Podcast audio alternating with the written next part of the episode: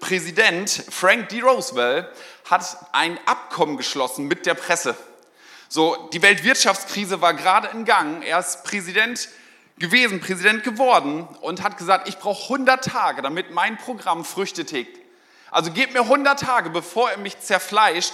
Und aus diesem Stillhalteabkommen, das kennen wir heute immer noch, ist so eine Faustregel geworden, dass man Leuten 100 Tage gibt und dann ihr Amt bewertet. Also dann geht die Presse drauf los oder dann gibt es die Gespräche und sagt, was hast du in diesen 100 Tagen eigentlich bewirkt? So gerade die politischen Amtsinhaber, das kennen wir, dann geht die Presse so, wie waren die ersten 100 Tage? Und dann gibt es die Rede von Herrn Scholz, was ist in 100 Tagen gewesen? Welche Leute wurden eingesetzt? Welche Personalentscheidungen wurden getroffen? Im Weißen Haus gibt es sogar, dass nach 100 Tagen der amerikanische Präsident eine Gala gibt. Da werden die Leute eingeladen und er reflektiert die letzten 100 Tage. Und zwar so ein bisschen selbstironisch. So, ich habe mal nachgezählt. Wir als Familie dürfen seit 264 Tagen im Gospelhaus sein. So, sind nicht 100.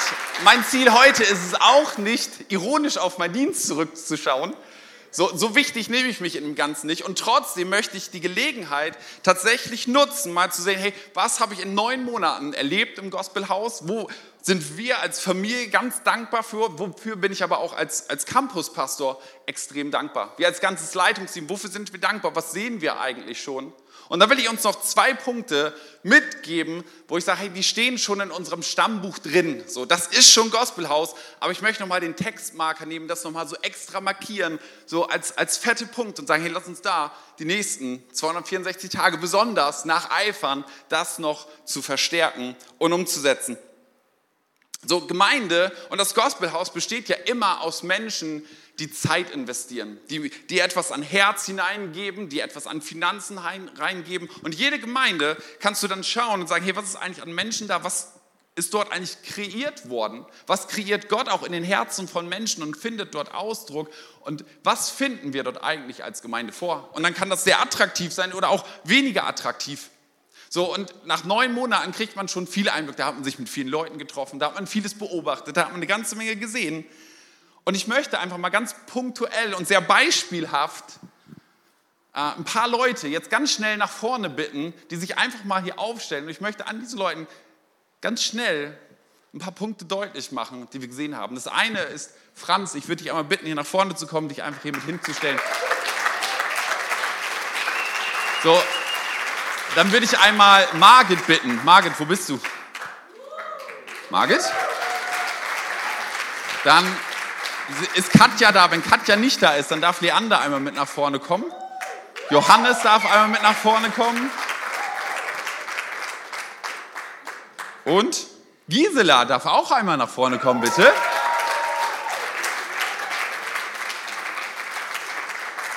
Keine Sorge, ihr braucht alle keine Angst haben. Ihr braucht gar nichts sagen. Ihr müsst einfach nur dastehen und ein paar Worte über euch ergehen lassen. So, und Melli, du darfst bitte auch noch mal nach vorne kommen.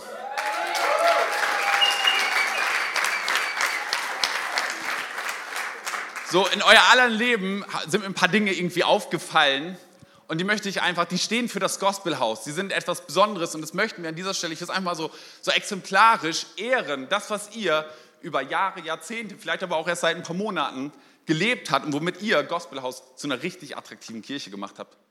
So, das eine ist, Gisela, du bist jemand, die sieht man manchmal gar nicht. Die ist einfach am, am Rumwursteln und das sind die Kleinigkeiten und das ist ein Ausdruck von deinem Herzen, dass Dienste nicht zu klein sind, sondern aus deinem Herzen springt etwas, dass du Menschen siehst und dass Menschen dir wichtig sind. Dass, dass du nicht die große Nummer daraus machst, dass du nicht auf der Bühne stehen musst, sondern dass du tatsächlich gerne das irgendwie auch ein bisschen im Verborgenen tust. Aber das ist so wichtig und das ist so viel Ausdruck von deinem Herzen. Und du bist ein Goldschatz in unserer Gemeinde.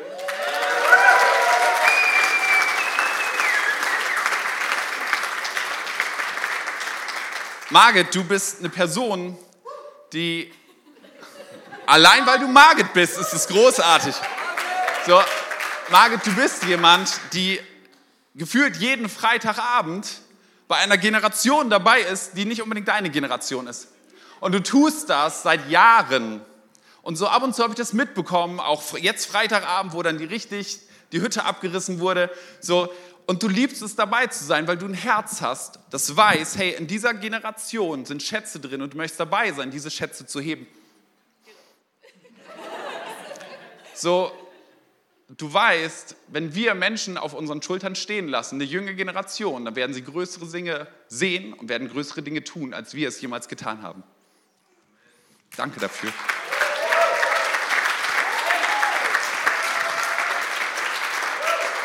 Melli du bist jemand, bei dem ich gesehen habe, dass du mutig bist, mit Menschen zu beten. So, du das Freitagabend was richtig Großartiges erleben, weil du Mut bewiesen hast und gesagt hast, wir haben einen übernatürlichen Gott und der ist im ganz Natürlichen da. Wenn ich Menschen begegne, wenn ich Menschen die Hände auflage, wenn ich für Menschen bete, dann ist er da und er tut was. Und du stehst an dieser Stelle, und das muss gar nicht dick auf der Bühne sein, aber du stehst dafür, dass Übernatürlichkeit, dass wir uns danach sehnen, dass wir danach streben, mehr von Gottes Gegenwart zu erleben. Danke dafür.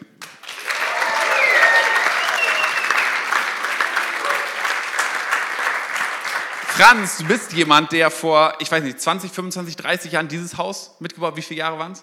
Vor, vor, ja, bevor es stand schon, diese Gemeinde mitgebaut hat, so, so vertiefelt, dann beim Kaffeeumbau auch schon wieder mit dabei.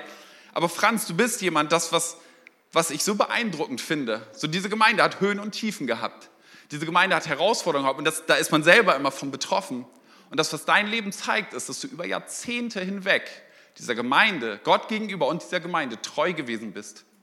Dein, und das ist so wichtig für uns. Weißt du, eine kurze Wegstrecke zu gehen, drei Monate, zwei Jahre mal dabei zu sein, Hände zu klatschen und reinzupowern, ist eine Sache. Aber Menschen, die über Jahrzehnte hinweg Herz und Hingabe in die Gemeinde gegeben haben, was für eine Ehre, dich dabei zu haben, Franz.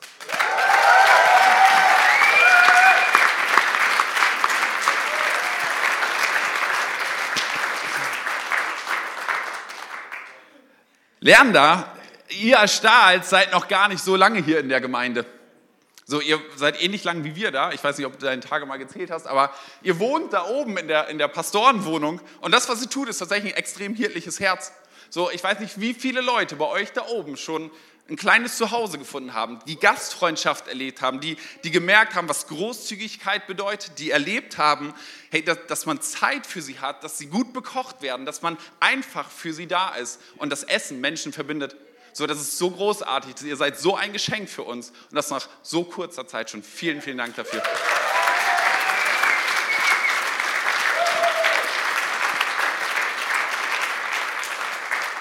Johannes, mein Goldstück.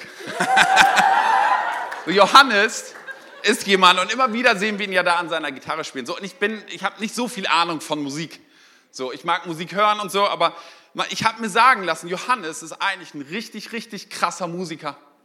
So, der, der auf einem anderen Level unterwegs ist.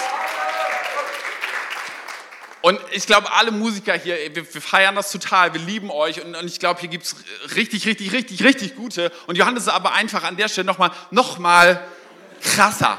So, habe ich mir sagen lassen. Und, und ich glaube, das, was ich ehren und das, was wir ehren möchten an dem, ist nicht, nicht so sehr das Talent, weil das hast du geschenkt bekommen, da hast du auch investiert, ja. Aber das, was wir ehren möchten, ich glaube, manchmal ist es gar nicht so einfach zu sagen, hey, ich bin auf einem extrem guten Level unterwegs. Überleg mal jemand, der Champions League spielt und sagt, okay, ich spiele in der Regionalligamannschaft mit. So, alle anderen Musiker machen kurz die Ohren so, ihr seid nicht Regionalliga, ihr seid auch Champions League. Aber muss man aufpassen, ne? was, was sagt man? Und dann sagen, hey, ich, ich mache das trotzdem. Warum? Weil es mein Herzensanliegen ist, einen Ort zu kreieren, an dem wir Gott anbeten. Und das bist du, Johannes. Und das ist der Hammer. Ich danke dir dafür. Und nochmal einen fetten Applaus. Danke, ihr seid Gemeinde. Ist so gut. So, ihr habt ganz viele Goldstücke da drin und die könnt ihr gerne mit den anderen teilen. So, weil Herz ist immer das, was wir teilen können, was wir teilen wollen. Ihr dürft euch hinsetzen. Vielen Dank euch.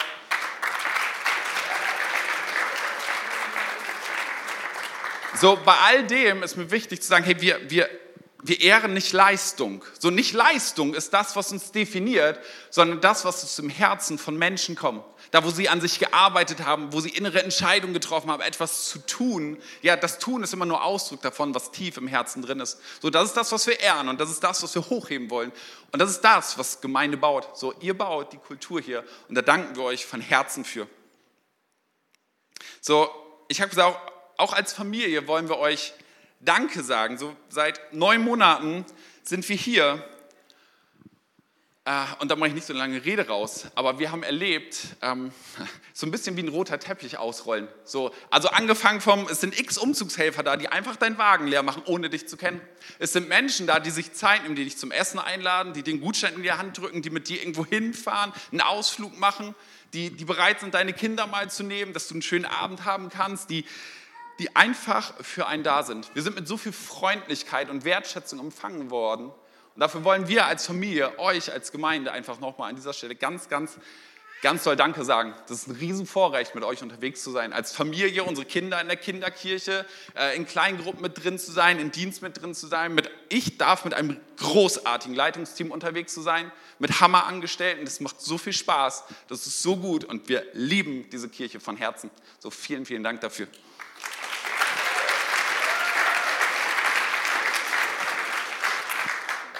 So, ich habe gesagt, ich möchte zwei Punkte besonders hochheben.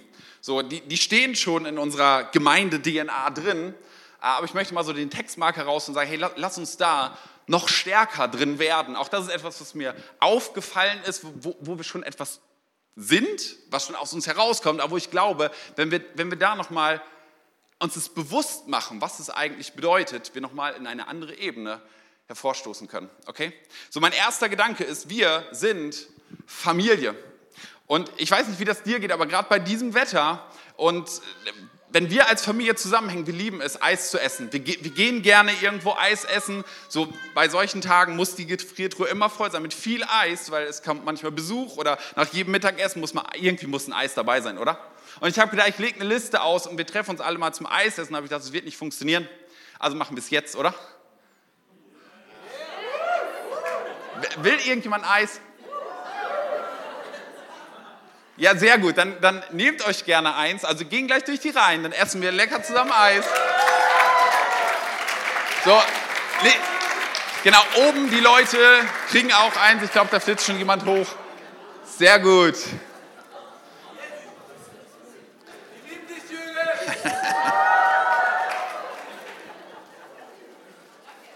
Der Trick ist, ich habe jetzt einfach fünf Minuten länger für die Predigt.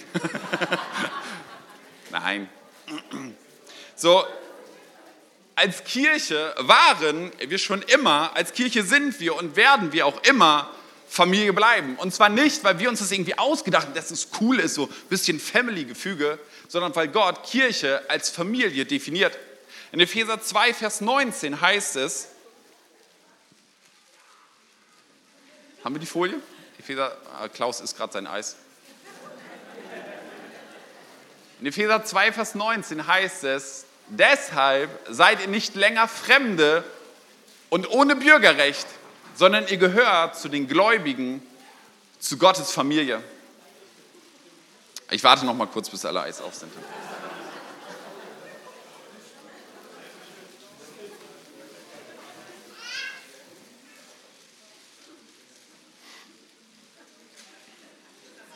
Müll einfach unter den Stuhl legen, kriegen wir hinterher zusammengesammelt.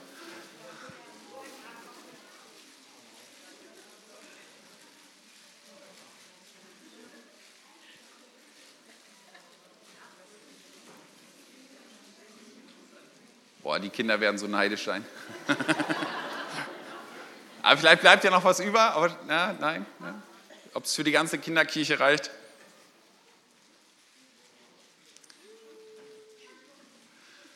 So, Gott ist derjenige, der Kirche als Familie definiert. Also er hat gesagt, da, da ist ein Bild, was er gebraucht. Gemeinde ist Familie. Und ich habe mir überlegt, welche Familienprinzipien sind denn eigentlich da, die auch für die Kirche gelten? Warum gebraucht Gott wohl dieses Bild für seine Gemeinde? Und das erste ist, würde ich mal überschreiben mit Familienprinzip Nummer eins, hineingeboren und erwachsen werden. So, worin besteht der Unterschied zwischen deiner Arbeit, dein, deinem Studium an der Hochschule, deinem Freundeskreis und der Gemeinde? Beziehungsweise einer Familie. Worin besteht der Unterschied? Naja, gar nicht so schwer. In eine Familie wirst du hineingeboren. Also du kannst nichts dafür tun. Einfach, du wirst hineingeboren und bist Teil der Familie. Du kannst dich eigentlich gar nicht gegen wehren. So beim Freundeskreis ist es völlig anders. Du findest Menschen, die findest du irgendwie sympathisch. Vielleicht habt ihr das gleiche Hobby, fahrt vielleicht gerne zusammen in Urlaub. Da ist irgendetwas, was euch verbindet, was ihr gerne zusammen tut und gerne Zeit verbringt. Ihr mögt euch auch, aber du wirst nicht einfach hineingeboren. So auf der Arbeit, du musst irgendetwas dafür tun, so, dein Chef sitzt da und erwartet etwas an Leistung von dir, ansonsten wärst du nicht Teil von Zeiss oder irgendeiner anderen Firma. So, du, du brauchst etwas an Leistung, was du hineinbringst. Aber in Liebe, äh, in Familie kommst du nur durch Geburt hinein. In eine Gemeinde kommst du nur durch Geburt hinein. Also in diese geistliche Familie Gottes kommst du nur durch eine Geburt hinein, wenn du dich entscheidest, ich möchte Jesus Christus nachfolgen.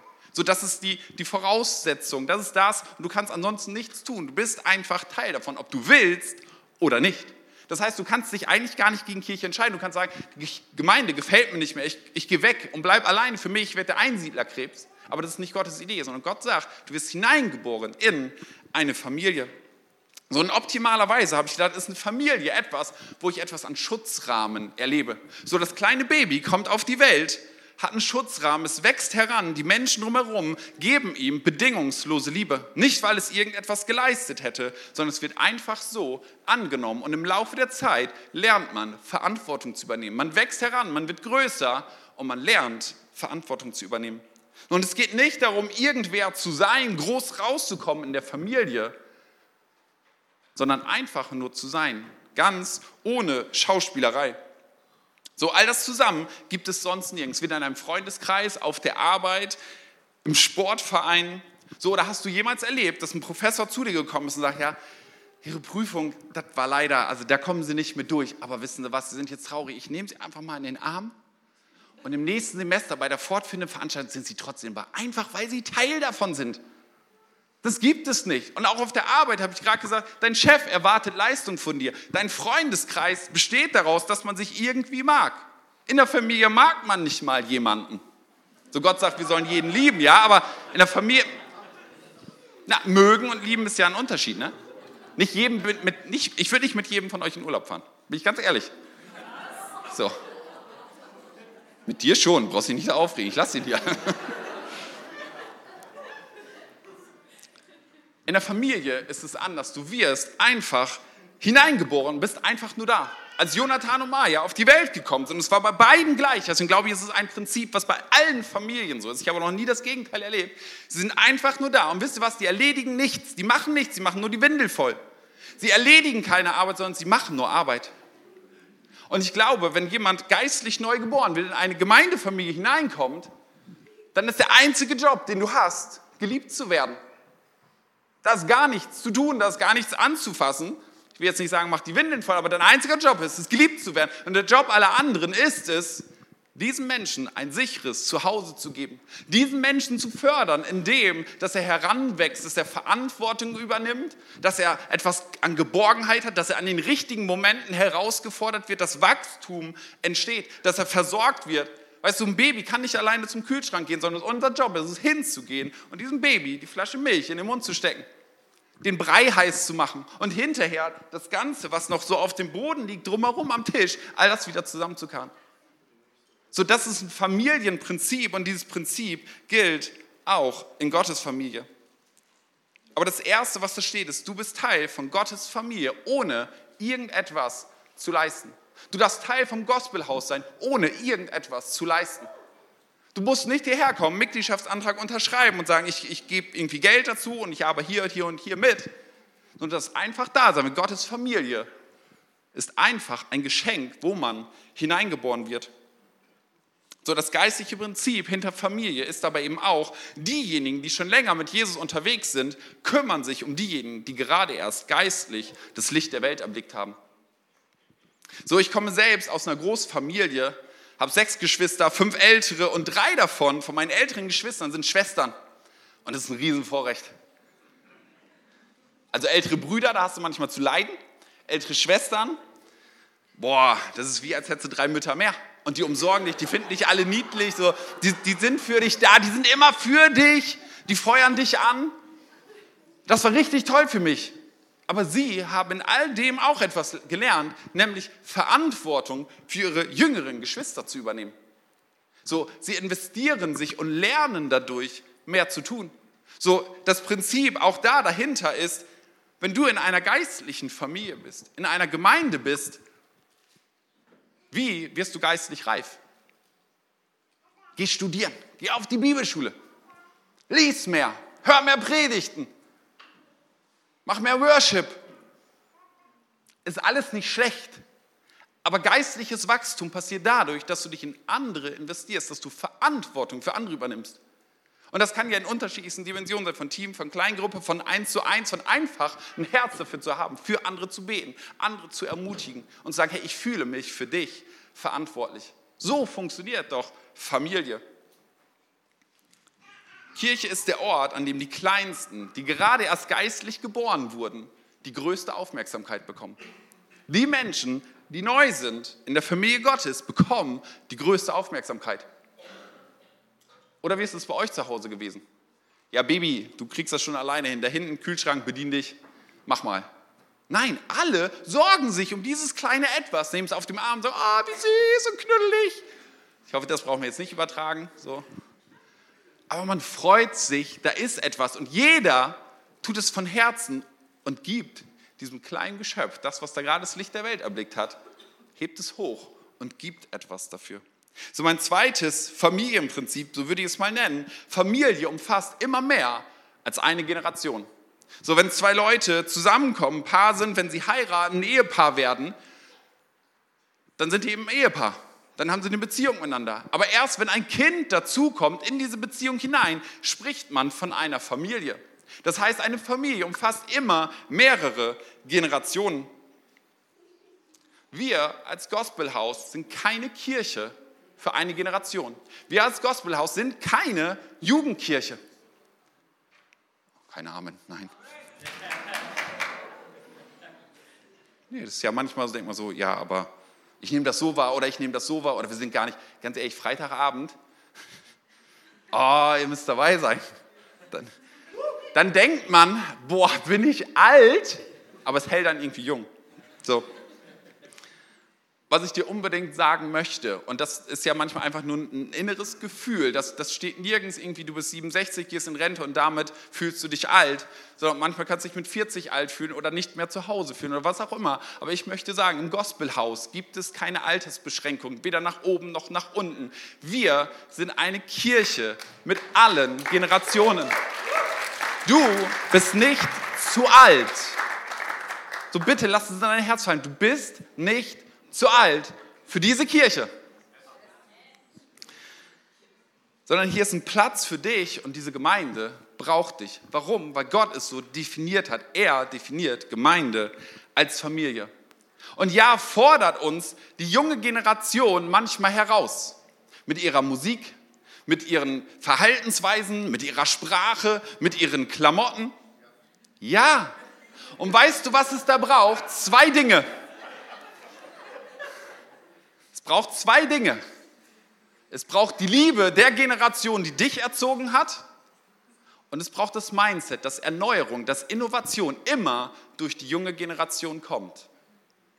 Zwei Dinge. Es braucht die Liebe der Generation, die dich erzogen hat, die mit dir klarkommen musste. Und das Wissen darüber, das Mindset, dass Erneuerung und Innovation immer durch die junge Generation kommt. So, wenn wir als Kirche aufhören, die Sprache der jetzigen, der jüngeren Generation zu sprechen, werden wir in zwei, drei Generationen erleben, dass der Letzte das Licht ausmacht und die Tür schließt. Das mag einem manchmal gar nicht passen. Ganz ehrlich, ich bin 37. Viele sagen, oh, du bist ja noch jung. Ich denke manchmal, ich bin so alt, ich gehe auf 40 zu. Und ganz ehrlich, manchmal ist Musik auch nicht mehr meine. Ich habe früher auch andere Songs gesungen, obwohl ich erst 37 bin und ich habe eh einen anderen Musikstil. Aber wir sollten darauf schauen, was an dem Äußeren brauchen wir, um eine junge Generation zu erreichen. Warum? Weil wir ansonsten eine Zeitmaschine hieraus machen und irgendwann schließt der Letzte die Tür zu und macht das Licht ab. Das ist etwas, was wir in unserem Kopf brauchen. Und das ist manchmal schwer, das ist manchmal hart, das irgendwie auch anzunehmen. So in Oldenburg hatten wir einen Nachbarn und den haben wir richtig gern, das ist der Gerd. Gerd ist über 90. Unsere Häuser sind eigentlich gleich alt. Ich habe mal erzählt, wir haben unser Haus einmal kernsaniert und neu gemacht und so weiter und so fort. Jetzt leben da Mieter drin und die leben da wahrscheinlich auch noch, deutsche Häuser halten ja ewig, so 100 Jahre mindestens. So Gerds Haus ist genauso alt und Gerd lebt seit mindestens 50 Jahren in diesem Haus. Und es gibt da alles. Es gibt fließend Wasser, es ist Strom da, er hält es sauber, es ist auch warm irgendwie, also Heizung ist auch da. Es ist eigentlich alles Notwendige da. Aber seit 30 Jahren gab es keine Erneuerung in diesem Haus. Und Gerd, ich habe gesagt, er ist über 90, er wird immer älter und eines Tages wird er sterben. Und wisst ihr, was dann passiert mit diesem Haus? Da kommt ein Bagger, macht das Haus platt, weil es niemand mehr braucht. Warum? Nicht, weil nicht das Notwendige da wäre, sondern weil es nicht mehr die Sprache von heute spricht. Das ist ein bisschen anderer Stil, das ist ein bisschen andere Fenster, das ist ein bisschen anders. Obwohl das Wesentliche noch da ist, ist das Äußere, die Attraktivität, das Schöne, was es mal hatte, ist verloren gegangen. So, es spricht nicht mehr die Sprache und den Stil von heute. Es hat sich selbst abgeschafft. Ganz ehrlich, das ist das Problem vieler Kirchen. Da hat man an einer äußeren Form festgehalten und spricht nicht mehr die Sprache der Zeit. Und das Inhaltliche, das, was eigentlich bleiben sollte, das Wesentliche, das hat man verändert. Mir geht es nicht darum, auf andere Kirchen zu zeigen, sondern dass es in unser Herz hineinfällt. Lasst uns Erneuerung, lasst uns junge Generationen begrüßen, lasst uns, lasst uns danach ausstrecken, weil Kirche diese Erneuerung braucht. Ein, ein Schlagwort während der Reformation war, die Kirche braucht fortwährend Erneuerung. Fortwährend. Martin Luther, was hat der gemacht? Der hat ein Teufelsinstrument in die Kirche geholt, die Orgel. Das gab es davor nicht. Und die Leute haben gesagt, das ist ein Teufelsinstrument. Der ist in die Kneipen gegangen, hat gehört, was singen die Leute eigentlich für Lieder? Und haben die Melodien genommen und hat da fromme Texte draufgeschrieben, was man dann in der Kirche gesungen hat. Lasst uns ein Herz haben, eine junge Generation den Raum zu geben, um Erneuerung reinzubringen. Und ich habe gesagt, hey, ich bin 37. Ich fühle mich manchmal richtig alt, nicht nur bei technischen Dingen. So, alle Ü30, und ganz ehrlich, aus dem Lobpreisteam, da ist auch schon manch einer Ü30, denkt, er sei jung, ist er gar nicht mehr. Lasst uns die junge Generation umarmen und was sie an Erneuerung haben, Lass uns das aufsaugen, lass uns ihnen den Raum geben dafür, weil wir uns sonst selbst abschaffen und damit das Wichtigste, nämlich den Kern Jesus Christus als gestorbenen und auferstandenen Sohn Gottes, weil wir den damit auch beerdigen. Und das wollen wir nicht. So lass uns äußere Form immer wieder ändern, weil es diese Veränderung braucht. Und lass uns an dem Kern festhalten. Ja, das ist manchmal herausfordernd. Aber ganz ehrlich, hey, früher hat man Kirchenfenster in, in Schwäbisch Hall, ein, ein unserer Standorte, das ist ein altes Gebäude, da gibt es noch so alte Kirchenfenster drin. Wisst ihr, was das ist? Einige Leute finden das schön, andere Leute sind in die Jahre gekommen. Das, ist, das war das früher, was heute irgendwelche LED-Walls sind und, und Headspins und bunte Lichter und keine Ahnung, wie all diese Dinge heißen und Nebel. Brauchen wir das? Nee, ich fühle mich doch wohl. Ich bin doch schon auch länger hier und ich brauchst du meinen Glauben nicht. So, unser Nachbar, ich habe gerade erzählt, der, ich habe doch alles Wesentliche. Ich habe hier fließend Wasser, ich habe Strom, es ist sauber. Ja, genau, das Wesentliche ist da. Und trotzdem hat es diese Attraktivität, diese Schönheit verloren und es ist nicht mehr anziehend. So die junge Generation wird immer die Erneuerung bringen. Die kommt immer aus dem. Die lernen schneller, die haben andere Ideen, die bauen auf dem auf, was schon da ist. Wissen vervielfältigt sich jeden Tag irgendwie exponentiell. Zugang zu Wissen, zu anderen, die fliegen um die ganze Welt, sind mal in Australien, sind mal hier. Das ist eine junge Generation und lasst uns das umarmen.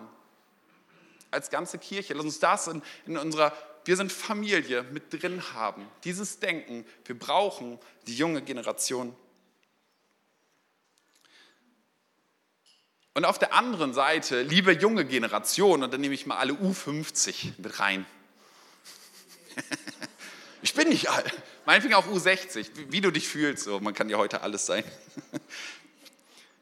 Lasst uns die ältere Generation respektieren und ehren.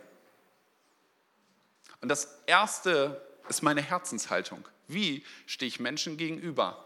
Nehme ich sie wahr als Personen, die vor mir da gewesen sind und ohne die ich nicht hier wäre?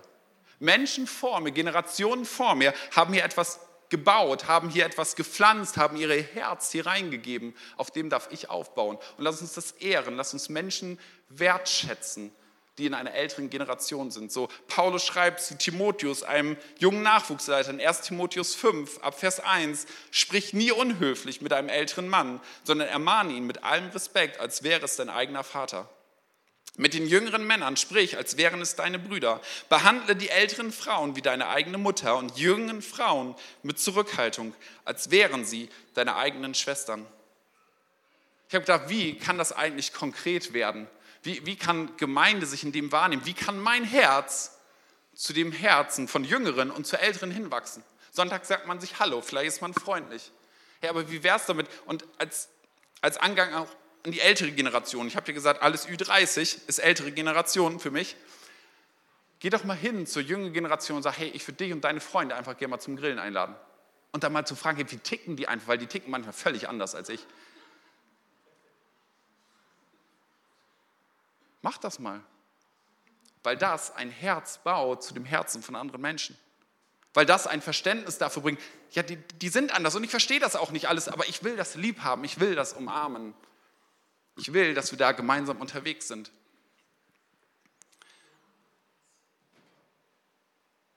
Das Schöne daran ist nämlich, wenn ich mich mit jüngeren Menschen umgebe, dann fühle ich mich zwar alt, so Freitagabend, habe ich ja gesagt, haben wir die Hütte abgerissen, so man riecht den Rauch immer noch, so, da fühle ich mich alt. Da merke ich, ich habe Knochen und, und all sowas. Ne? Aber es hält mich jung. Es hält mich vor allen Dingen in meinem Denken jung. Es gibt im Leben manchmal so Momente, da entscheide ich mich, wird mein Herz weiter oder enger? Will ich weiter lernbereit sein? Will ich weiter offen sein für Menschen? Und ich will dich einladen, alle Ü30, öffne dein Herz für die junge Generation. Nicht nur, weil es der Nachwuchs irgendwann ist und die dann irgendwann mal was gestalten können, sondern im Jetzt. Gib ihnen den Raum und gleichzeitig junge Generation, lass uns die Älteren wertschätzen, lass uns ihnen Ehre entgegenbringen. Familienprinzip 3. Familie gewinnt, wenn alle gewinnen. Familie gewinnt, wenn alle gewinnen. So, vielleicht hast du schon mal gemerkt, in Familie dreht sich nicht um dich. So, es werden nicht immer meine Lieblingsfilme geguckt. Wir gehen nicht immer zu meinem Lieblingsrestaurant. Es ist nicht immer mein Lieblingsessen, was wir kriegen. Wir fahren nicht immer dahin, wo ich in Urlaub will. So, ich mag das Legoland, aber ich muss da auch nicht immer hin. Aber als Familie gewinnen wir, wenn alle gewinnen, nicht wenn einer gewinnt. Wir gewinnen als Gemeinde, wenn wir alle gewinnen. Wenn wir zusammenstehen. So die Bibel nennt dieses Prinzip Einheit. Im Psalm 133, Vers 1 bis 3 heißt es, wie schön und wie wunderbar ist es, wenn Brüder einträchtig zusammenleben, so wenn sie, wenn sie eine Einheit bilden. Denn dort verheißt der Herr seinen Segen und Leben, das niemals enden wird. Und für mich heißt das, wir gewinnen gemeinsam. Für mich zählt dazu, wie reden wir eigentlich übereinander. So am Osterwochenende hatten wir viele Leute bei uns, ähm, haben zusammen gegrillt, so aus der Gemeinde, die unterschiedlichsten Leute. Und an dem einen Abend haben wir die Feuerschale aufgestellt, haben uns drumherum gesetzt und da hat sich ergeben, und vielleicht der eine oder andere kennt dieses Wörtchen warme Dusche. So einfach mal auszusprechen, was sehe ich in dem anderen? Welche Bedeutung hat der eigentlich in meinem Leben? Was sehe ich Gutes in ihm? Was spreche ich Gutes über ihm aus? Was sehe ich für ihn in der Zukunft? Wo will ich ihn ermutigen? Was, was tut er eigentlich für mich? So, was nehme ich wahr in mir? Warum ist mir diese Person so wichtig? Welche Begegnung hatte ich mit ihm? Und weißt du, was da passiert ist? Nicht nur, dass du mit all den Tränen hättest das Feuer löschen können, sondern das hat Einheit gebildet, weil wir das Gute übereinander aussprechen. Hey, so leicht sind wir doch, ich nehme mich da voll mit rein, so leicht sind wir doch in der Versuchung zu sagen, ja, den und den, ja, das und das macht er auch ganz gut, aber und dann kommt so eine Liste und du merkst, nee, hey, lass uns gegenseitig dazu anspornen, das Gute auszusprechen, diese Einheit zu bilden, weil Gott seinen Segen darauf befohlen hat. So haben wir als Gospelhaus noch irgendwas vor. Wollen wir hier in Aalen noch irgendwas rocken? Brauchen wir dafür Gottes Segen? Dann lass uns die Einheit suchen. Und diese Einheit beginnt damit, dass wir gut übereinander sprechen. So, Epheser 4, Vers 29 heißt es, verzichtet auf schlechtes Gerede. Verzichtet heißt ja, ich, ich dürfte eigentlich, weil da sind vielleicht wie ich schlechte Dinge passiert, sondern was sie redet, soll für andere gut und aufbauend sein, damit sie im Glauben ermutigt werden. Nach vorne gerichtet, ermutigend, dass andere über den aussprechen. An anderer Stelle gebraucht Jesus das Bild einer Braut für seine Gemeinde. Er sagt, ich, ich erwarte meine Braut, ich richte meine Braut zu und die ist wunderschön und ohne Runzeln, ohne Flecken. So hat er so die rosarote Brille auf. Und lass uns mal gucken, wie, wie reden wir über Gemeinde? Wie reden wir über die Menschen aus unserer Gemeinde? Als Braut Jesu haben wir dieses Bild vor Augen. Jesus definiert uns als seine Braut. So, Miriam hat die Tage irgendwie online so bei eBay Kleinanzeigen Schuhe für unsere Tochter gesucht. Und dann meinte sie auf einmal, boah Jürgen, guck dir die Schuhe mal an, die sind schon voll kaputt. Die, die kann man doch nicht mehr tragen, die sind gebraucht, die wollen noch 33 Euro für haben. Nee, das waren nicht die Schuhe, aber ich habe euch auch ein Bild von Schuhen mitgebracht. Solche Schuhe trägt unsere Tochter doch nicht. Aber egal, lasst dran.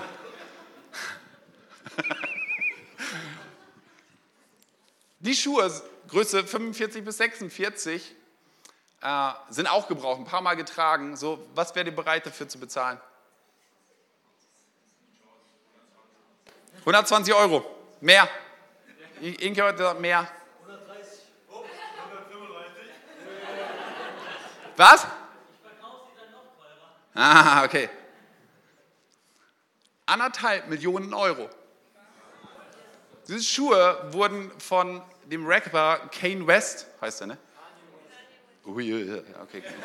Ich bin alt. getragen bei irgendeiner Grammy-Verleihung. Dann wurden die versteigert für anderthalb Millionen Euro. Warum? Weil die, weil die Schuhe so toll sind? Nein, weil sie mal diesen Rapper gehört haben. Weil er sie an einem Abend mal getragen hat. Der Wert deines Sitznachbarn, der Wert dieser Gemeinde ist nicht dadurch definiert, wie toll oder perfekt er ist, sondern dadurch, dass Jesus Christus bereit war, sein Leben für ihn zu geben. Jesus Christus ist gestorben er hat sein Leben gegeben, das Wertvollste, was er hätte geben können. Und damit ist dein Wert definiert. Damit ist der Wert dieser Gemeinde definiert.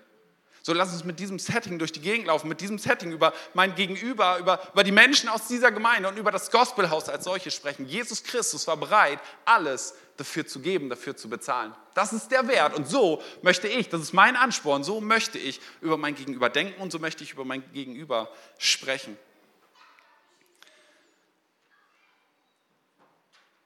Lasst uns das Gospelhaus so behandeln, als sei es die Braut Christi, weil es die Braut Christi ist. Er hat sie sich ausgesucht. Wir sind alle im Team Jesus. Mein zweiter Gedanke, ihr, ihr habt noch ein bisschen Luft? yes, ihr hattet ein Eis, komm.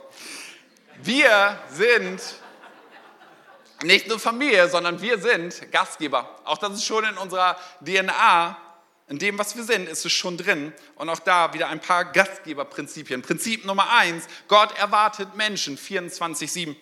So, manch einer von uns kennt die Geschichte vom verlorenen Sohn.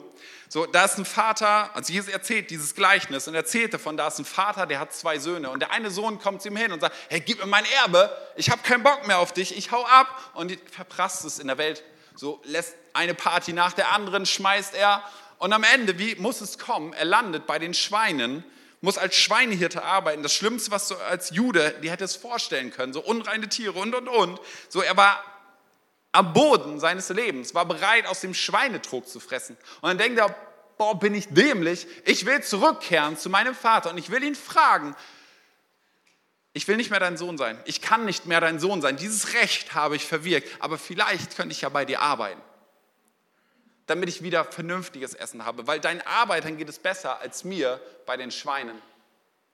Und dann lesen wir etwas darüber, was passiert, was der Vater tut, als er seinen Sohn kommen sieht. Und Jesus beschreibt mit dieser Geschichte, wie sehr sich Gott danach sehnt, dass Menschen wieder nach Hause kommen, dass Menschen zu ihm zurückkehren, zu dem Ort ihrer Bestimmung, wo sie eigentlich hingehören. Und Jesus beschreibt damit, was passiert in dieser Begegnung zwischen Gott und Mensch. Lukas 15, Vers 20b, da heißt es, er, der Sohn, war noch weit entfernt, als sein Vater ihn kommen sah.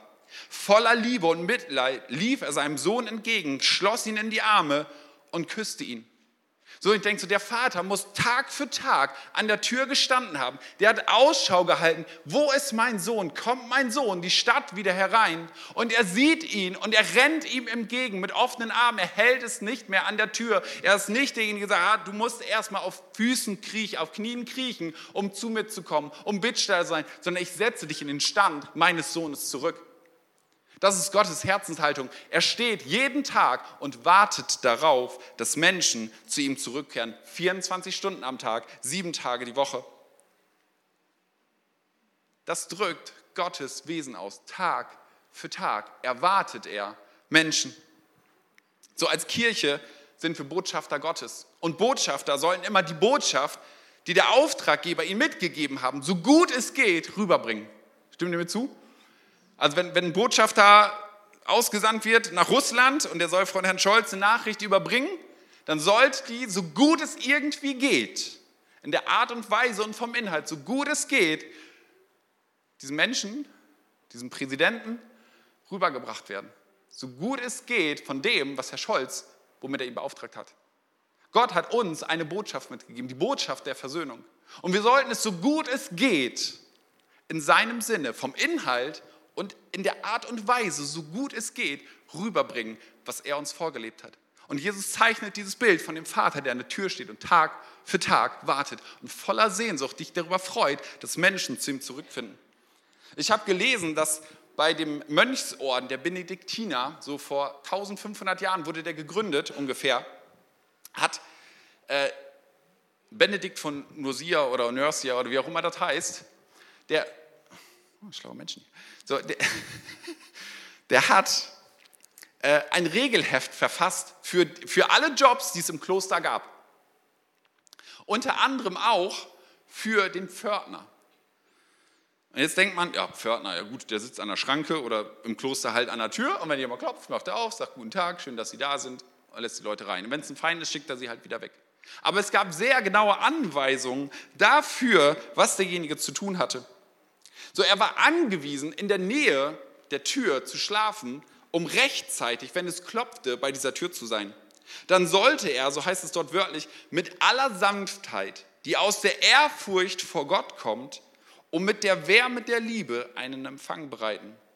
Sobald jemand klopfte, sollte er, ohne zu sehen, wer da ist, zu sagen, Gott sei Dank. Du weißt nicht, wer kommt. Die Tür ist zu. Es klopft. Und er sagt, dir auf Gott sei Dank, dass du da bist. Hoffentlich lachst du. Hoffentlich bist du mir wohlgesonnen. Keine Ahnung, all das spielt noch nicht die Rolle, Gott sei Dank, dass du da bist. Und dann war sein Job, zu den anderen Mönchen zu gehen und sie mit reinzunehmen, sagen, hey, es ist ein Besucher da, begrüßt ihn auch. So, das wurde richtig zelebriert. Ich fand das richtig stark mit dem Gedanken, Gott sei Dank, dass du da bist. Egal wer du bist, ich kenne dich gar nicht, aber Gott sei Dank, dass du da bist. Was für ein Geschenk, dass du dich aufgemacht hast. Wie schön wäre es, Menschen zu begegnen am Sonntagmorgen, die einfach sagen, hey, Gott sei Dank, dass du da bist. Ich kenne dich zwar nicht, wir können uns ja noch kennenlernen, aber Gott sei Dank, dass du da bist, dass du dich heute aufgemacht hast, hier zu sein. So, ich weiß nicht, kennst du den Unterschied zwischen erwartet werden und irgendwo plötzlich und spontan reinzuplatzen? So, meine Frau und ich sind vor Jahren sind wir nach Indien geflogen und haben dort ein Kinderheim besucht und eine Gemeinde. Und man hat uns vom Flughafen in Delhi abgeholt. Und da war da eine ganze, ich wollte fast sagen eine Horde, aber ich, ich, so gefühlt fünf, sechs Kinder hatten sie mitgebracht. Und die hatten Schilder gebastelt, so Hello, Mr. Jürgen und Mirjam. So, die, die, haben, die haben Blumenkränze geflochten, die Schilder waren schön bestückt und, und, und schön gemalt. Und du hast gemerkt, die freuen sich darüber, dass wir kommen. Wir sind keine Last, dass sie uns jetzt zwei Stunden vom Flughafen abholen müssen, sondern sie freuen sich darüber, dass sie da sind. Ja, was für ein Gefühl, dass du so willkommen geheißen wirst und denkst so, wow, krass. Ich habe gedacht, das sind alles Inder, ich bin froh, wenn ich den richtigen finde. Für mich sehen die alle gleich aus. Blödsinn. Die freuen sich und die haben ihre Freude darüber zum Ausdruck gebracht. Kennst du das? Kennst du solche Momente, wo du, wo du merkst, so Freunde, die du lange nicht gesehen hast, die machen die Tür auf und die rasten förmlich aus und sagen, oh, ist so schön, dich zu sehen. Du bist so willkommen. Ich glaube, dass Gott so ist. Du bist so willkommen und dass es unser Ding ist, das rüberzubringen in all den Begegnungen und sagen, du bist so willkommen. Wir freuen uns so sehr darüber. Weißt du, ich kenne auch die Momente, so sonntags nach dem Gottesdienst, eigentlich hatten wir niemanden eingeladen, aber dann irgendwie ergibt es sich und sagt, ja, komm doch noch zu mit, mit uns, äh, zu uns nach Hause, fahr einfach hinter uns her. Wir geben dir noch nicht die Adresse, fahr einfach hinter uns her. Und, und, und der Trick bei uns ist dann, so, wir fahren mit dem Auto vor, an der Hecke vorbei, und dann ist der Hauseingang hier und hinten ist der Stellplatz bei der Garage. So, und dann fahren wir mit dem Auto und sage ich immer, Miriam, so raus, raus. Die, die steigt aus, rennt zur Tür, schließt die auf. So, ich fahre ganz langsam zum Parkplatz. Dachte, ihr fahrt einfach hinter mir her, ich zeige euch gleich, wo ihr parken könnt. Rennt rein, ja, holt den Bulldozer, um die ganzen Kinderspielzeuge beiseite zu fahren, um die irgendwie in die Ecke zu bringen, so ein bisschen Ordnung zu machen, so die, die Schmutzwäsche noch schnell weg im Badezimmer irgendwie einzuräumen. Küchentür zu, irgendwie so vom Frühstück noch die ganzen Krümel, alles verteilt. Schön, dass ihr da seid. Ja, unsere Kinder, die haben irgendwie, also ja, unsere Kinder halt. Das ist ein Unterschied, ob wir Menschen erwarten. Und ehrlich, ich, ich, ich wünsche mir, ich sage nicht, dass es nicht da ist, ne? also versteht mich nicht falsch, das ist bereits DNA bei uns, aber ich glaube, dass da noch, noch ein Ticken mehr möglich ist. In all dem zu sagen, hey, lass uns Gottesdienste feiern, wo Menschen erleben, dass wir die Tür aufmachen und sagen, hey, Gott sei Dank, dass du da bist. Das ist so schön. Wir haben alles für dich vorbereitet. Wir sind ready. Wir sind ready. Hey, wie großartig wäre das, wenn ich nächsten Sonntag einfach da bin und sage, ich kann nicht anders, ich, ich muss einfach eine halbe Stunde früher hin und ich laufe nochmal durchs Gebäude, um zu schauen, ob alles in Ordnung ist. Boah, mich stressen solche Sonntage und ich denke so, boah, wie sieht es zu Hause aus? okay, ich muss den, ich zeige dir den Parkplatz ganz da hinten. so, wir brauchen noch drei Minuten mehr. Wie, wie entspannt ist es, du hast alles ready. Ich kann mich voll auf dich einlassen. Alles cool. Es ist so schön, dass du da bist. Und ich brauche nicht so den zwei Minuten Vorsprung.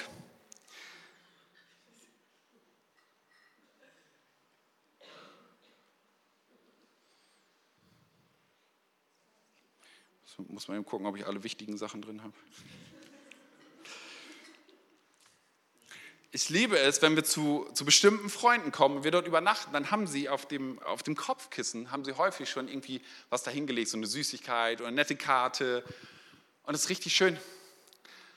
Und ich habe aber so gedacht, wenn diese Leute mich nicht begrüßen würden, wenn die mir nicht helfen würde, wenn ich noch ein Handtuch brauche oder eine Rolle Klopapier oder sonst irgendwas, sondern einfach sagen, da oben ist dein Zimmer, da habe ich auch schon Welcome geschenkt für euch. Und würden mich sonst nicht mehr angucken, dann würde ich denken, oh, sind wir echt Freunde? Fühle ich mich wie ich wohl? So, mir war es wichtig an der Stelle, das auch nochmal zu sagen. Ich, ich bin so dankbar. Wir haben ein Welcome-Team, die stehen sonntags morgens an der Tür. Und die sind da und, und ich feiere das. Und hinterher gibt es so ein kleines Geschenk noch, so ein, so ein Mitgebsel, so ein Ding, was auf dem Kopfkissen liegt. Haben wir jetzt auch neu gemacht. So. Aber wenn das das Einzige ist, was unsere Willkommenskultur, unsere Gastfreundschaft ausdrückt, dann repräsentieren wir nicht Gott. Und ganz ehrlich, ich bin Team introvertiert. Merkt man manchmal gar nicht, ne? So, wenn, man, wenn Leute vorne auf der Bühne, hey, können nicht introvertiert sein. Und es gibt Team extrovertiert und den einen fällt es total easy, alles, alles einfach. Aber ein Wort zu Team introvertiert, manchmal braucht es den eigenen Arschtritt. So, so die, die Überwindung. Aber weißt du, was das Schöne ist? Du kennst es selber, wenn du Team introvertiert bist, dass du nach dieser Begegnung dich viel, viel besser fühlst. Du freust dich darüber, dass du es gemacht hast. Du gewinnst innerlich selber dabei. So, sei ermutigt, geh diese Schritte, mach das, lächel, Hallo sagen, fragen, wie war die Woche, schön dich kennenzulernen. Hey, ich bin sonst immer im ersten Gottesdienst, du im zweiten, was auch immer, heute all die Chance, was man so hat oder beim Kaffee. Gott sei Dank, dass du da bist. Ihr schafft das heute, ne? Ich habe heute, wir haben zwei Gottesdienste zu einem gemacht, also habe ich doppelt so lang zum Predigen. So. doppelt so langer Lobpreis. Nein, ich, ich, ich äh, gehe geh schon fast Richtung Ende. So, Gastgeberprinzip 2, die sind kurz. Für die Gäste nur das Beste. So in 1. Mose 18, Danke. Äh, wenn dann alle. In 1. Mose 18 wird eine Story beschrieben von Abraham und Sarah. So Abraham sitzt vor seinem Zelt in der sengenden Mittagssitze und auf einmal kriegt er Besuch von drei Männern, die kommen irgendwie aus dem Nichts. Und er weiß nicht so recht, sind das Freunde oder sind das Feinde? Sind die mir wohlgesonnen oder was mache ich? So, und jetzt hat man in der, in der Kultur damals eine ganz andere Art von Gastfreundschaft gehabt. Es gab so ein Mindestmaß, was du ausdrücken solltest. So, also ein bisschen Brot, ein bisschen Wasser für Leute, die halb am Verdursten waren. Und so sagt er, kommt, hey, wenn ihr mir wohlgesonnen seid, bleibt doch einfach, ruht noch ein bisschen und meine Diener werden euch Wasser für eure Füße bringen, damit ihr das ein bisschen reinigen könnt. Und dann heißt es dort in 1. Mose 18, ab Vers 5, ich will euch etwas zu essen bringen. So eigentlich heißt das einen Bissen Brot. Also so ein bisschen Brot, was ich euch geben kann. Damit ihr danach gestärkt weiterreisen könnt. Denn deshalb seid ihr ja bei mir vorbeigekommen. Gut, sagten sie, tu, wie du gesagt hast. Da lief Abraham zurück zum Zelt und sagte zu Sarah, hol schnell drei Maß deines besten Mehls und backe Fladenbrot. Und dann lief er hinaus zur Erde, holte ein zartes, junges Kalb und gab es einem Knecht mit der Anweisung, es umgehend zu schlachten und zuzubereiten. Als das Essen fertig war, nahm er Butter und Milch und das gebratene Fleisch und servierte es den Männern. So, Abraham macht kein großes Gerede raus. Ich, ich gebe euch ein bisschen Brot, ich gebe euch ein bisschen Wasser. Aber das, was er eigentlich tut, das Beste, was er irgendwie hatte, hat er seinen Gästen gegeben. Weil er sagt, ich möchte die ehren. Ich möchte, ich möchte Botschafter Gottes sein. Am Ende stellt sich raus, okay, diese drei Männer ist, ist ein Symbol für Gott, dem, dem er dort begegnet ist, so, und jetzt theologisch ausschweifend zu sein. Aber das Beste, was er hatte, nicht nur ein bisschen Brot, sondern er sagt, in der Quantität als auch in der Qualität holt er das Beste, was irgendwie möglich ist, raus. Ein junges, zartes Kalb, lecker einmal in der Wüste gegrillt, mit Milch und Honig serviert. Bald ist Mittagessenzeit. So, das Beste, was er geben könnte, war ihm gut genug für seine Gäste. So, lass uns als Gospelhaus dieses Maß an Gastfreundschaft haben und leben. Kostet das was? Ja. Aber das ist Gottes Herzenshaltung. Das Kostbarste nicht zurückzuhalten, sondern damit überfließend zu geben. Und mein letztes Gastgeberprinzip, Gastfreundschaft mündet in der Einladung, Teil der Familie zu werden. So, die Worte Gastfreundschaft und Hospital, also für Krankenhaus, kommen beide aus dem Lateinischen, haben beide den gleichen Ursprung. Du darfst, ja, Brigitte. Dann werden meine Worte sanfter, wenn du spielst. so, kommen beide aus dem gleichen Ursprung. Warum? Weil im Kloster die Krankenabteilung hatte das gleiche Wort und auch die Beherbergung, da gab es so ein Recht, hatten die gleichen Wörter. Und daher kommt, wir kennen das von äh, Hospitality, so Gastfreundlichkeit im Englischen und Hospital, unser Krankenhaus. Warum? Weil beides auf das Gleiche abzielt, nämlich auf Gesundung, auf Heilung, auf Wiederherstellung. So Gastfreundschaft mündet in der Einladung, Teil der Familie zu werden. Das ist das, was unser großes Anliegen als Gospelhaus ist, oder? Ja, wir sind mit Jesus unterwegs. Viele von uns sind mit Jesus unterwegs. Und wir lieben es, Jesus nachzufolgen, weil wir gemerkt haben, das ist das Beste, was in unserem Leben passieren kann. Nicht, weil er uns Regeln auferlegt, nicht, weil wir irgendwie knechten müssen, weil, weil wir fromme Dinge erfüllen müssen, weil wir sonntags hier sitzen müssen und nichts Besseres wüssten, sondern weil wir erlebt haben, dass es so eine Veränderung in unserem Leben macht, da eine Befreiung drin ist und eine Beziehung zu Gott wieder möglich ist. Ich habe vorhin die Geschichte erzählt von dem verlorenen Sohn, wie, wie, wie der Vater auf ihn wartet. Und das ist das, Gott wünscht sich, dass wir zu ihm zurückkommen. Und wir wollen als Gospelhaus Sonntag für Sonntag gestalten und diese Möglichkeiten geben, dass Menschen diesen Weg zurückfinden zu Gott, dass sie wieder in diese Beziehung hineinkommen können. Das ist das, was wir als Anliegen haben. Das ist das, was uns antreibt. Das ist unsere Daseinsberechtigung als Kirche. Diesen Auftrag hat Gott uns gegeben, ein, ein Auftrag, eine Botschaft der Versöhnung. Ich lade euch ein, aufzustehen. Ich würde gerne noch zum Abschluss beten dass das etwas ist, was, was uns prägt in den nächsten Monaten, in den nächsten Jahren auch, dass uns das bleibt, wir stärker darin werden. Und gleichzeitig möchte ich Menschen einladen, die sagen, hey, ich, mit diesem Gott bin ich noch nicht in Beziehung. Oder vielleicht ist es lange her, dass ich mich mal zu ihm gewendet habe. Und ich will dir, will dir echt zusprechen, dieser Gott, der wartet dort Tag für Tag, 24-7, wartet er darauf, dass du zu ihm zurückkehrst. Er steht da mit offenen Armen. Er steht da nicht und sagt, du musst erst das tun, das tun, das tun und das tun. Du musst erst fromm genug gucken, bevor du zu mir kommen kannst, bevor du mir begegnen kannst. Und sag, ich warte mit offenen Armen. Es ist alles getan. Jesus hat alles im Kreuz getan. Und es ist eine Entscheidung entfernt. So, vielleicht können alle mal die Augen schließen und ich möchte diese Einladung aussprechen, weil, weil wir als Kirche gesandt sind, diese Botschaft weiterzugeben, diese Einladung auszusprechen. Vielleicht bist du heute hier und sagst, ich bin schon seit Ewigkeiten diesem Gott nicht mehr begegnet. Vielleicht sagst du, ich habe von dem überhaupt keine Ahnung. Ich dachte immer, Glaube sei irgendwas Religiöses, da muss man in die Kirche gehen oder was auch immer, das wollte ich alles nie. Aber ich will dir sagen, dieser Gott, der möchte mit dir in Beziehung sein. Der möchte diese Begegnung mit dir und ich will dich einladen, heb einfach deine Hand als ein Zeichen, Gott, wenn, wenn du wirklich so ein liebevoller Vater bist, der so eine Familie hat, der, dessen Ideen so für Familie sind, dann heb deine Hand und sag, diese Entscheidung will ich heute treffen. So, es guckt niemand, es ist dein Ding, aber dann möchte ich mit für dich beten.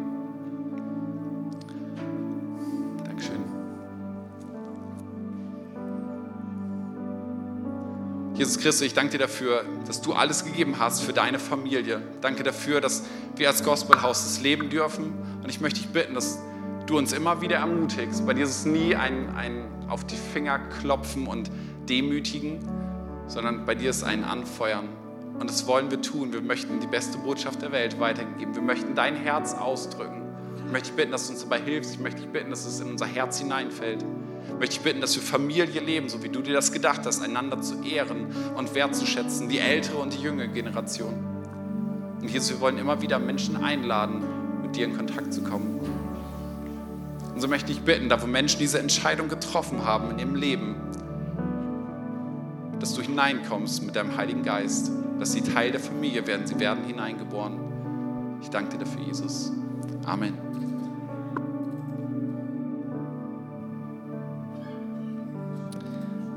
Ich, ich bitte mir um einen großen Applaus für diese ermutigende Predigt, Jürgen. Also wirklich mega gut. Vielen, vielen Dank. Auch für das Eis. Sehr lecker. ähm,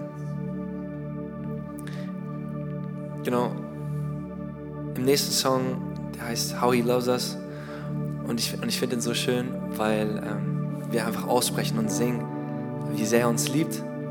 Und ich finde auch voll gut, dass Jürgen das auch so gut verpackt hat und einfach gesagt hat, hey, wir wollen diese Liebe auch weitergeben. Wir wollen gastfreundlich sein. Wir wollen einander mit Respekt entgegen, ob es jetzt eine ältere Generation ist oder eine jüngere Generation. Wir wollen uns gegenseitig mit Liebe entgegnen, weil wir auch so eine unglaubliche Liebe erfahren, die natürlich nicht vergleichbar ist, aber deswegen fand ich es so gut, was du, was du gesagt hast. Und äh, genau, der deutsche Text wird auch drunter stehen. Ähm, und ja, lasst uns einfach zusammen aussprechen, dass er uns liebt.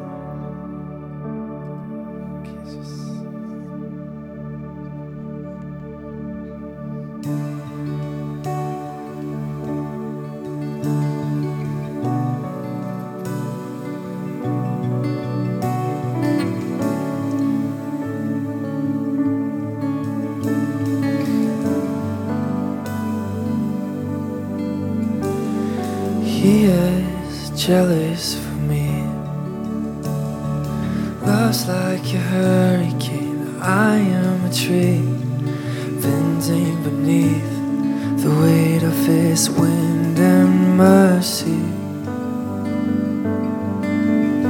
When all of a sudden I am unaware of these afflictions eclipsed by glory, and I realize just how beautiful you are,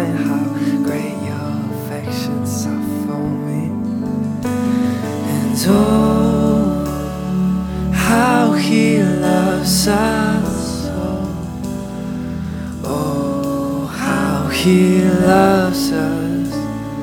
How he loves us. And oh, how he loves us.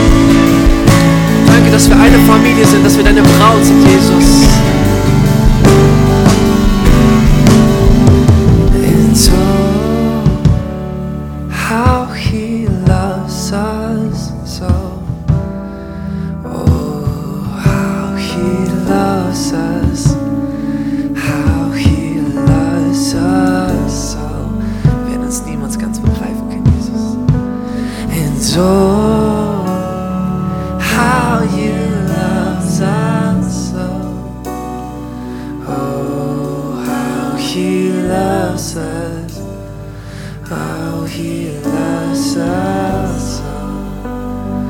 And oh,